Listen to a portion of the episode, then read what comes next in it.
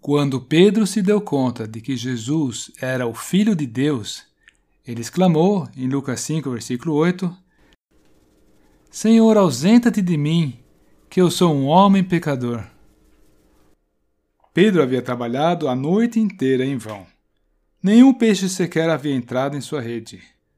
E agora, o Senhor Jesus instrui aquele pescador sem êxito que lance as redes no meio do dia, lá fora, nas águas profundas, onde os pescadores experientes só vão no meio da noite.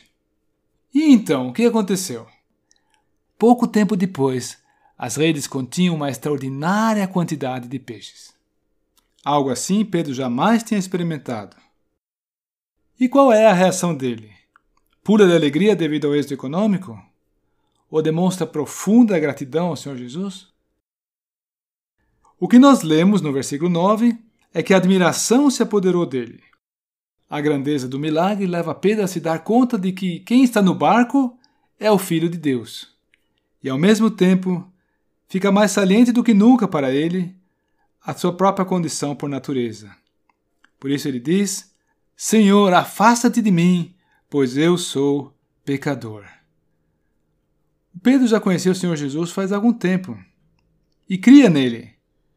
Mas esta ocasião agora fez com que Pedro conhecesse melhor a esta bendita pessoa e a sua própria pessoa. Não é assim que o conceito que nós temos em nós mesmos muitas vezes é elevado? E de fato nós temos alguma capacidade, já alcançamos algumas coisas na vida, e comparado com outros, nós até que saímos bonito na foto, né? Pois então, não estava aí uma boa oportunidade para Pedro congratular-se consigo mesmo pelo seu bom êxito? Porém, ele agora usa uma outra régua, uma outra medida de comparação. Ele cessa de se comparar com outras pessoas e passa a ver somente a si na presença de Deus. E aplicando-se esse novo critério, os termos do seu diagnóstico são bem diferentes. Ele constata que do lado dele há a natureza pecaminosa, em contraste com a glória do Filho de Deus. E o Senhor Jesus, conhecedor dessa realidade, o que ele faz com Pedro? O descarta? Não, Salvador não rechaça Pedro. Ele lhe assegura: Não temas. De agora em diante serás pescador de homens. E assim também todos que quiserem ser verdadeiros discípulos do Senhor Jesus devem levar esses dois aspectos em conta.